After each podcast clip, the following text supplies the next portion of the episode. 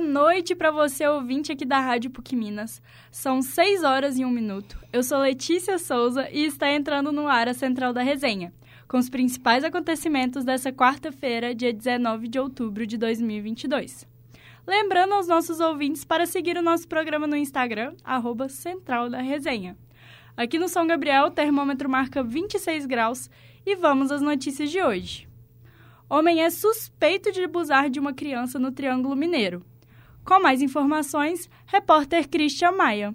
Um homem de 55 anos foi preso por suspeita de estuprar uma menina de 2 anos, filha de sua vizinha, em São Gotardo, no Triângulo Mineiro.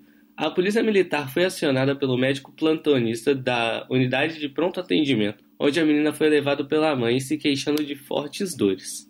A mãe da criança informou aos policiais do 15º Batalhão da Polícia Militar que a menina e seu outro filho de 5 anos ficaram sozinhos na casa do vizinho para brincar e assistir desenho, mas não imaginavam os riscos que eles corriam, disse a corporação. A menina passou por exames e foi constatado em laudo médico a suspeita de que ela sofreu violência sexual. Uma equipe da polícia foi até a casa do suspeito, no bairro Boa Esperança, e ao ser abordado, ele confirmou que a criança costumava ir à casa dele e às vezes sentava a menina em seu colo mas informou que não fez nada demais e que a menina pegava nele, porque ela gostava. Diante das investigações, o homem foi preso em flagrante e encaminhado para a delegacia de plantão da Polícia Civil em Patos de Minas, que dará continuidade ao caso. Mais um triste caso de pedofilia, não é mesmo? Em live com influenciadora, jovem desaparecida pede ajuda. A polêmica envolvendo a influencer e modelo paraense Kate Torres, de 33 anos, que é acusada pela família da mineira Letícia Maia, de 21 anos, de participar de um esquema de tráfico humanos para prostituição nos Estados Unidos, teve um novo episódio na noite dessa segunda-feira. Durante uma live, um seguidor pediu para que ela mordesse o lábio caso precisasse de ajuda, e instantes depois, Letícia fez o sinal. Na transmissão que contou com a participação de Kate, que utilizava a conta do namorado, após deletar o seu perfil oficial. As duas fizeram novos ataques aos pais da jovem, que vêm sendo acusados de abusar dela quando criança, e também a uma emissora de TV, que teria realizado uma entrevista com as duas, mas não publicou a conversa. De acordo com a mãe da jovem, ela acredita que Kate estaria forçando ou manipulando a filha a fazer acusações. Desde o último fim de semana, o caso vem ganhando repercussão nas redes sociais depois do pai de Letícia fazer uma publicação afirmando que a filha teria sido forçada a ir para o país. A família da jovem também registrou um boletim de ocorrência na Polícia Civil que está investigando o caso. O Itamaraty também acompanha a situação. Por nota, o Ministério das Relações Exteriores, por meio do Consulado Geral do Brasil em Houston, informou que também tem conhecimento da situação e está em contato com as autoridades policiais norte-americanas, que fazem a investigação do caso. Homem morre após vizinho arrombar apartamento e o jogar pela janela em contagem. Um homem de 34 anos morreu na madrugada dessa quarta-feira depois de ser jogado da janela do próprio apartamento no bairro Eldorado, em Contagem, na região metropolitana. Um vizinho do andar de cima, de 46 anos, é o principal suspeito pelo crime. Ele foi preso horas depois. O suspeito é acusado de arrombar o imóvel de baixo e arremessar o homem de uma altura de aproximadamente 10 metros. O suspeito era um morador recente do prédio, que fica na esquina das ruas Jequitibás e Ângico. Ele, havia, ele vivia no local há cerca de três semanas. Dois moradores do mesmo prédio, ouvidos na condição de testemunha, afirmaram que a motivação poderia ser uma suspeita do autor de que ele era traído pela mulher. O homem já teria brigado com outros moradores do prédio pela mesma suspeita. Uma moradora afirmou que ouviu a discussão entre o autor e a vítima e que, ao sair no corredor, viu um homem de 46 anos bastante agressivo e com uma arma na mão. Com medo, ela voltou para casa. Durante a madrugada, o homem teria entrado em surto e saiu batendo nas portas de apartamentos, supostamente procurando por uma mulher. No apartamento da vítima, o suspeito conseguiu arrombar a porta, foi até o homem e o arremessou. Depois de ver o vizinho caído e já morto na calçada, o homem teria ido até uma padaria para pedir que as pessoas chamassem um carro de aplicativo para ele sair do local. Sem conseguir, ele se escondeu dentro de um lava-jato de um parente na região, mas foi encontrado pela polícia. O corpo da vítima foi removido por volta das 5 horas da manhã. A polícia afirmou que o detido tem passagens por roubo e uso de drogas. Repórter Christian Maia para a Central da Resenha.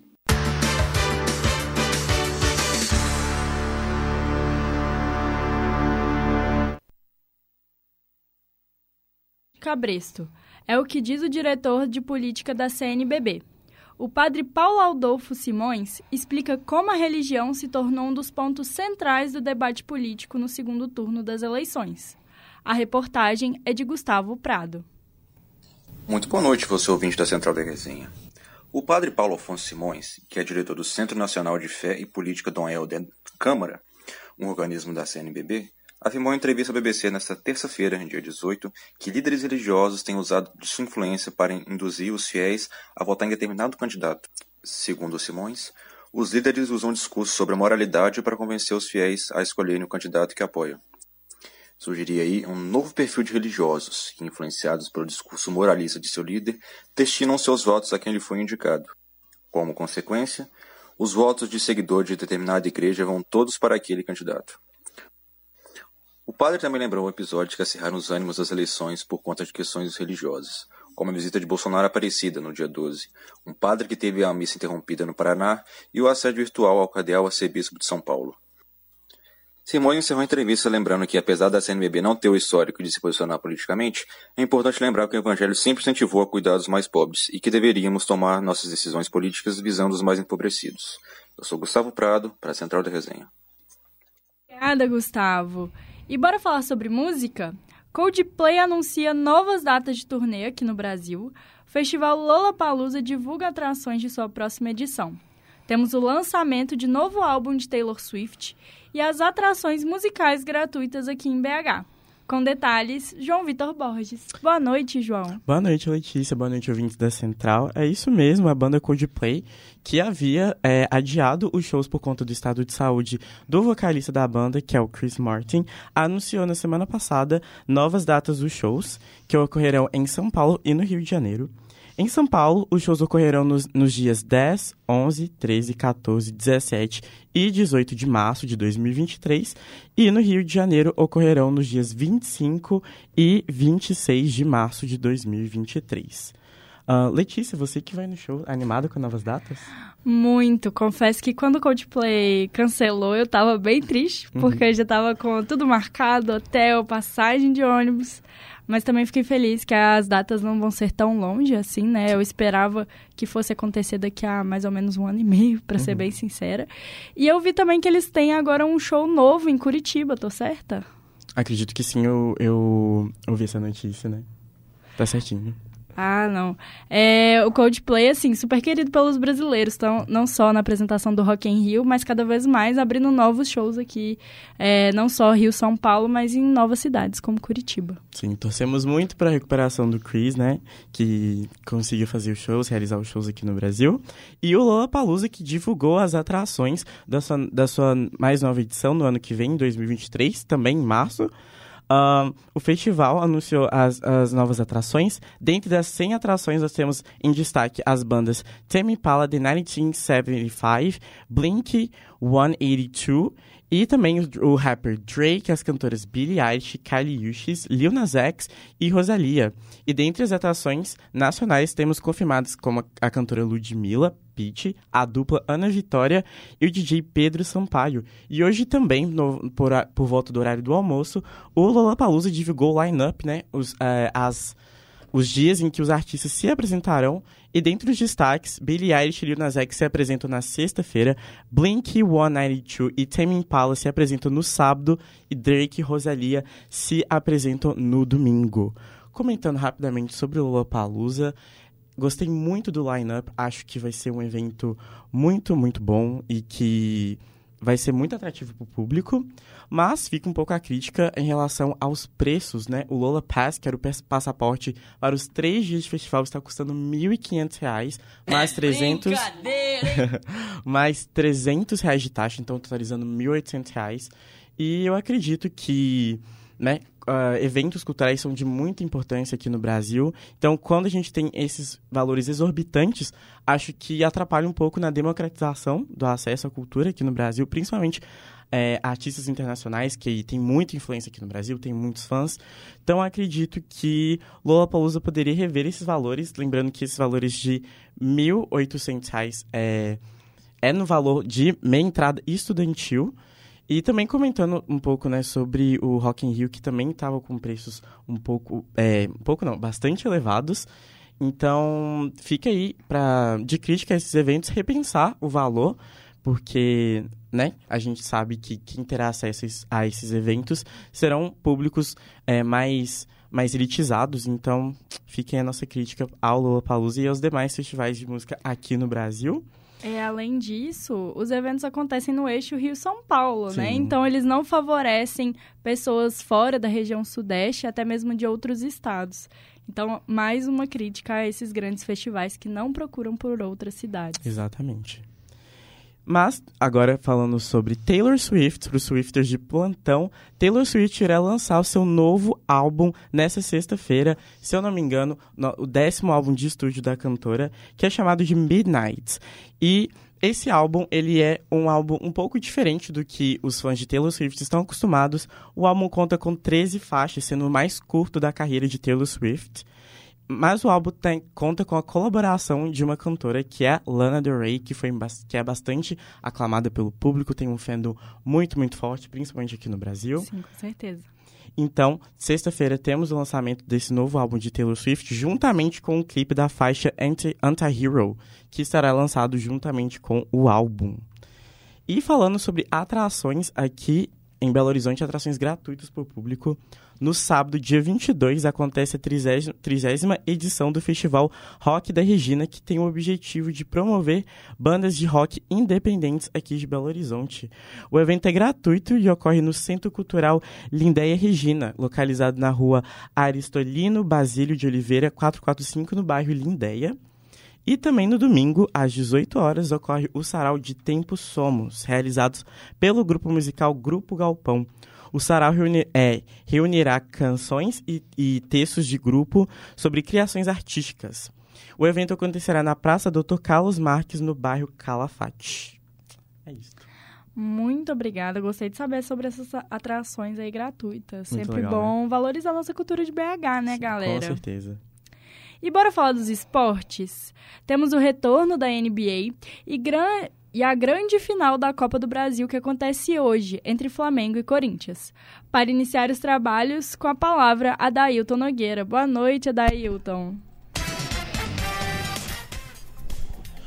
Oi, boa noite para todos vocês que estão aí nos acompanhando na Central da Resenha e também na Rádio PUC Minas.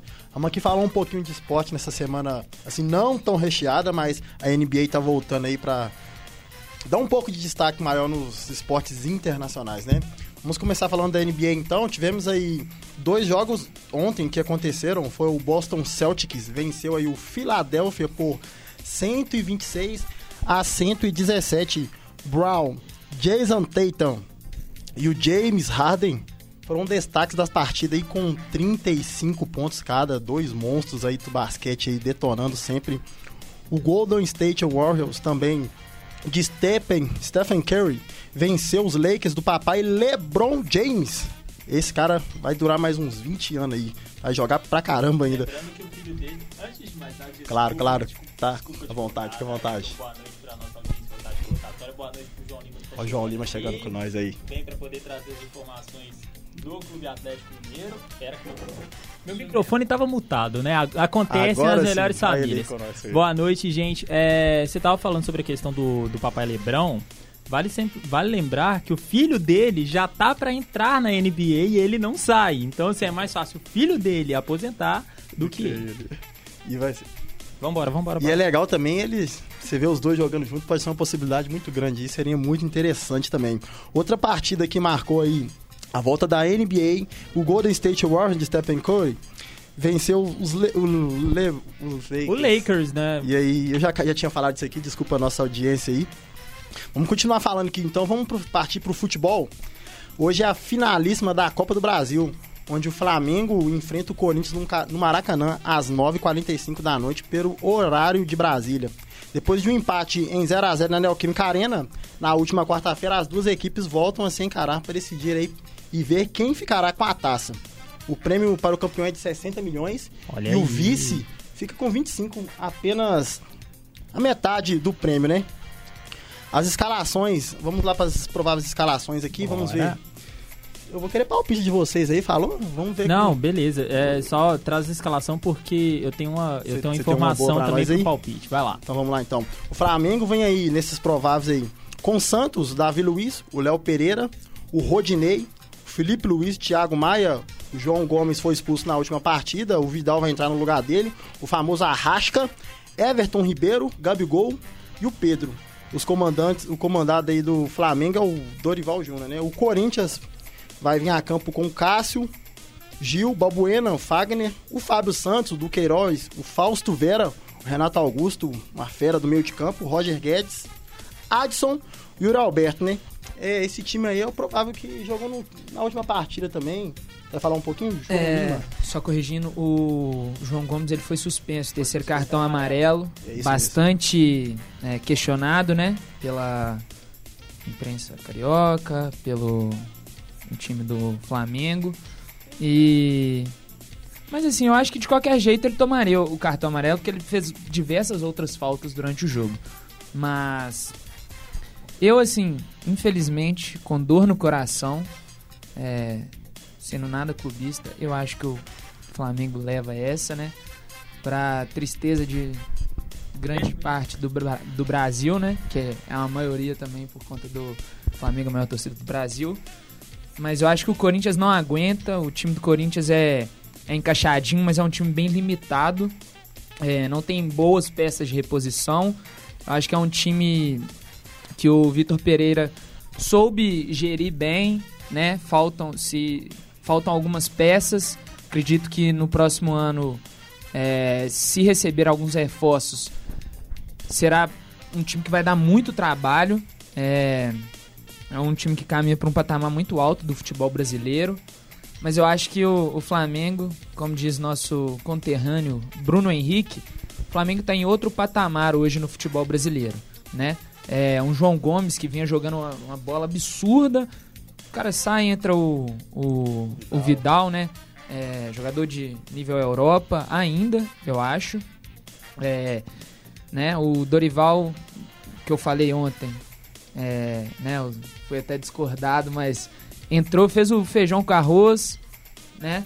Aplicou o, o simples no Flamengo, que deu muito certo. O Arrascaeta, eu acho que o melhor jogador do Brasil há muito tempo.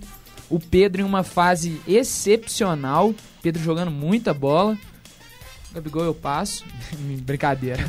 Gabigol também, cara, é, não tá marcando muito, muitos gols, mas tem assim uma função dentro de campo é, incrível. Ele carrega a bola, ele é, faz a diagonal, leva a bola de um lado pro outro, dá muita assistência, puxa a marcação. Acho que o Gabigol também, mesmo sem fazer muito gol, é um grande jogador, né? Apesar de perder muitos gols.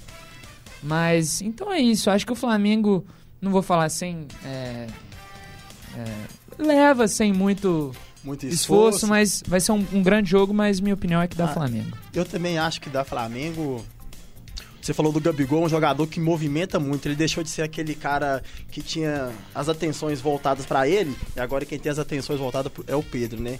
Assim, você falou que o Corinthians não tem nenhuma chance, mas o Vitor Pereira vem fazendo um grande trabalho. Com certeza. Eu acredito que o Flamengo vai levar, porque dentro de casa todo mundo é, o, é um leão. Então, tipo assim, não tem como você falar que ah, o Flamengo vai perder. Mas assim, a postura defensiva que o Corinthians tem na maioria dos jogos, você vê que é ele tem uma postura muito boa. Eu acho que eles vão tentar levar para os pênaltis ou então sair no contra-ataque. Mas ainda assim, na minha opinião, eu concordo com você. Eu acho que o Flamengo vai levar essa aí também. Olha. Caramba, que desde Hoje eu sou corintiano desde pequeno. Meu Deus, eu vivi pro João torcer pro Corinthians. É, agora, assim, é, Letícia, também eu quero saber os seus palpites e as suas considerações, mas eu tenho uma informação. Não, eu tenho uma informação que é extremamente relevante. João, você trouxe muito bem sobre a questão da Taylor. Existe uma mística, não é uma mística, é um fato, na verdade. toda vez que a, que a Taylor lança um álbum, o Corinthians ganha jogo. oh, essa é boa, eu gostei, eu gostei. O Corinthians, na verdade não é nem ganhar, na verdade teve um empate, para não, não falar que é 100% de aproveitamento. Mas, não, empate é pênalti. Empate é bom, Cássio Empate é pênalti, tudo. meu filho. Então, fica a dica, tá? Taylor lançando o álbum nessa semana, lembrando que a Taylor virou muito meme, né, no o, o fandom é, o fandom, da, o fandom da, da Taylor sempre falando que ela é corintiana por causa disso. Então fica a esperança aí para quem tá torcendo contra o Flamengo, que é o caso do João, e para quem é corintiano também.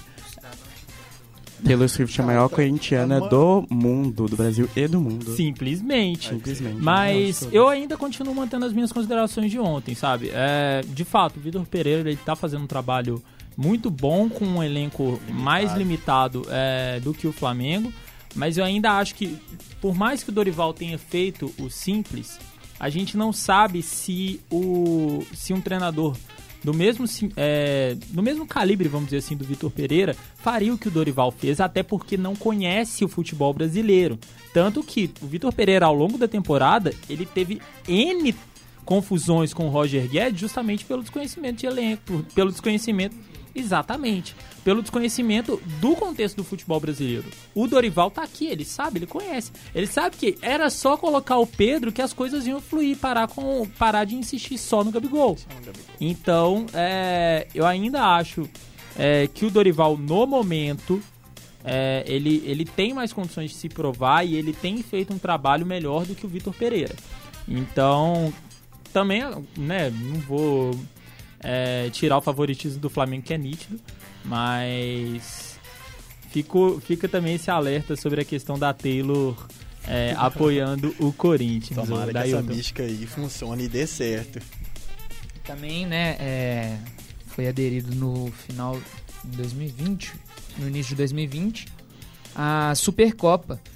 E seria muito bom ver um Corinthians e Palmeiras decidindo, hein? Muito bom. Seria Muito mesmo, bom. Seria com certeza. E só uma deixa do que o, o Pedro falou: confusões e contusões, né? O Corinthians, o que teve de contusões na temporada é uma coisa impressionante aí e de deixar uma torcida de cabelo em pé, porque eu vou falar com você. O William, que já não tá mais, Renato Augusto direto, o Juliano, são jogadores interessantes. Então, assim, eu acho que vai ser um 0 a 0 e pênaltis. Ou 2x1 Flamengo. É uma boa. Mentira. É. Ah, cara, eu vou pelo racional. Eu acho que. Dói falar isso, mas 2x0 Flamengo. Discordo. Discorda? Por quê? Acho que fica 0x0. Vai pros pênaltis. Gabigol erra, Corinthians leva. Nossa, mano. Boa, boa. Muito boa, muito boa, muito boa. É, eu acho que é isso, né, Dailton? De, de final da Copa do Brasil, né? Eu acho que é isso mesmo. Vamos falar um pouquinho então de. Vamos aqui em Minas mesmo, de Cruzeiro, Atlético também. Você quer falar um pouquinho de Cruzeiro aí? Ah, vambora, né? Falar do Cruzeiro que perdeu ontem, perdeu a invencibilidade é, como mandante. Um jogo assim, bem maluco, um jogo bem, bem conturbado mesmo, né? É... Cala a boca, João. É... E assim, o Cruzeiro que, que já é campeão, a galera com certeza tirando o pé e querendo guardar a grana para poder ir no jogo, né, no último jogo contra o CSA, para rebaixar o CSA para Série C, em nome de Jesus. É, mas foi um, foi um jogo assim que, que o Cruzeiro no primeiro tempo, quando tinha os 11, não teve tempo suficiente para poder oferecer perigo ao Guarani e teve as duas expulsões ali em uma questão de 3, 4 minutos. Deu para ver também, sim, um descontrole emocional, né? A forma como é, os jogadores do Cruzeiro recebem os cartões, né? O Danielzinho e o Felipe Machado. E aí no segundo, no segundo tempo sai o gol do Guarani, tem toda aquela confusão do, do jogador do Guarani ter chutado a bandeirinha, aí o Edu vai para cima, enfim. É, eu sinto que também vai muito da questão do. É, de eles ter. Do, do, elenco ter comprado. levado ao pé da letra é, o discurso do Pesolano de brigar, sabe? Tipo, de, é, de questionar o que está acontecendo, o porquê da marcação da arbitragem, mas fica. É, é, é uma situação realmente complicada e mostra que É, o Cruzeiro precisa de uma renovação também, sabe, para a próxima temporada. Precisa, já teve até anúncio hoje, né? O Neres foi anunciado, zagueiro que veio lá do futebol árabe, se não me engano, vem até o final de 2024, mas mostra que o Cruzeiro precisa se renovar, porque senão não dura cinco rodadas. João? É, uma agora sem clubismo nenhum, uma ah. pergunta mesmo. É, o que, que, vocês acharam dessa atitude do Edu de ir cobrar e perder a cabeça? Que assim, eu, sinceramente, eu vi o Robinho fazendo isso num clássico, casa cheia, um jogo, vamos dizer, mais importante, Sim. não teve tudo isso. Eu acho que também tem dois, tem dois aspectos. Primeiro, quando o Robinho marcou aquele gol, ele dava de frente para a torcida do Atlético e o banco que estava próximo, porque o Atlético era visitante, era o banco do Atlético. Então ele estava comemorando com os próprios jogadores e eu posso estar enganado, mas não tinha aquela questão do, do escudo do Cruzeiro na bandeirinha. Tinha sim.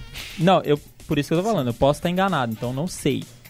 É, não, é, não sei, não lembro, enfim, mas se tiver é, é outra situação. Mas eu acho que entra muito nessa questão que eu tinha dito, sabe, do do, do elenco do Cruzeiro ter levado ao pé da letra o discurso do Pesolano.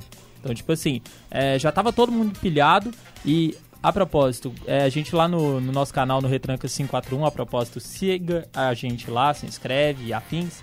A gente sempre costuma dar, entregar o, um troféu David Bahia, que é o troféu para quem não, para quem tem a pior atuação. Eu poderia entregar pro Machado, mas eu vou entregar pro, pro árbitro Wagner Magalhães. Tipo assim, ele perdeu o controle total. Sabe? Ah, beleza, teve, teve a questão do próprio descontrole, foi uma falta de educação, principalmente por, pauta, por, é, por parte do Danielzinho, né? Porque você vê como a forma como ele, ele questiona e, e ofende o árbitro, não é nem por raiva, dá pra ver que é a forma como ele fala mesmo. Então, ah, vai, sabe? Então, é. Então é, é uma situação realmente que. que pega mesmo, sabe, João? Tem, é, o, eu sinto que o elenco do Cruzeiro, ele comprou muito esse discurso do Pesolano e infelizmente acaba sendo muito fraco psicologicamente é, e num jogo, num jogo grande, num jogo de Série A, vão entrar na mente facilmente. E aí o time não dá conta. Aí eu, tô, eu acho que de Cruzeiro é isso, né? Agora, Cruzeiro só joga na próxima quinta-feira, então vai ter aí praticamente 10 dias para poder se preparar para o jogo contra o Novo Horizontino lá em São Paulo e já fica pensando em 2023. É isso aí, a notícia, as, o noticiário do Cruzeirão aí. O Cruzeiro relaxou e os jogadores estão perdendo a cabeça. Isso não pode acontecer. Os jogadores têm que estar com a cabeça na Série A. Se eles, se eles continuarem dessa forma, agindo dessa maneira, na Série A, os, quem tá vendo eles jogar na Série B vai fazer a mesma coisa, vai entrar na mente e aí se perder a cabeça, um, dois, três expulso, mancha o próprio time o clube no campeonato onde eles estão subindo. Lutaram para conquistar a vaga, subir para a Série A. Agora o noticiário aí do Atlético com João Lima. Fala conosco. Bordão de sempre. Boa noite, massa atleticana. Bora falar de galão? Bora, né? Passando do lado B para o lado A da lagoa, né? O, mais um dia não tão movimentado na cidade do Galo. O Vazou nas redes sociais a camisa de número 3 do Atlético, que tem data prevista para ser lançada na próxima sexta-feira, no dia 21. É, o preço médio deve custar, em média, 299 reais. O preço salgado, né? Vamos combinar, mas é isso. É, o preço das camisas 1 e 2, né? É, com aquele típico desconto para os sócios. Aí é, você tem que pesquisar aí que eu não vou saber de cabeça. Mas de descontos de até 13%. É, a Arena MRV soltou hoje, né, também, que o setor Brahma, atrás do gol, onde ficará a torcida organizada do Atlético, é, não terá cadeiras. Algo que, assim, para muitos gostam, muitos não gostam. Eu, particularmente, adoro o, a morga, como a gente diz, no intervalo, de sentar ali, relaxar um pouquinho, né? Os 15 minutinhos. É, a Arena soltou isso. Vendo aqui também agora no GE, que o preparador de goleiros, Chiquinho, se não me engano, ele foi é, punido por transmi transmitir perdão, é, informações para o Everson no pênalti é, contra o Santos, né? Ele tomou o gol do Marcos Leonardo. Uma confusão toda que também tirou o Everson da, da partida contra o Ceará, porque ele foi advertido com cartão amarelo. E o Atlético segue a preparação para o, o jogo de segunda-feira contra o Fortaleza, no Castelão. Jogo muito importante, onde muitos dizem, é, informação do nosso colega de imprensa Igor Tepp, que segundo ele é o jogo da vida ou morte do treinador Alex Estiva, o Cuca, né? Ele tá, estaria com a corda no pescoço, então muito importante a vitória alvinegra né, para também tirar todo esse, esse azar e quem sabe emplacar agora nesse final e buscar um G4, porque, cara, sinceramente, olhando aqui no olho dos torcedores atleticanos, não dá para estrear a arena em Sul-Americana, fora da Libertadores, né? É, os jogadores muitos, muitos nervosos aí. O Alan hoje deu uma entrevista que mostrou como é que tá o clima na, na cidade do Galo, né? Então vamos ligar nosso radar aí. João Lima, nosso querido Adailton. É isso aí, João Lima, Pedro. Olha, a situação da Atlética é bem complicada. Eu não sei se os jogadores estão querendo se doar para um treinador que possivelmente não possa mais ficar. Um treinador que já saiu e deixou a equipe na mão. Eu acho que isso é bem complicado. E falando de punição aí, punir um preparador de goleiros é bem, é bem fácil, né? Quando o Gabigol picou lá, literalmente falando, no Fernandinho, na Libertadores, não aconteceu nada puni é, é, para um lado serve para outros não, né? Mas vamos seguindo aqui. Esse aí foi um pouco do esporte, NBA, final da Copa do Brasil, Atlético, Cruzeiro. Vamos seguir em frente com a nossa querida Letícia. Obrigada, Dailton, João e Pedro.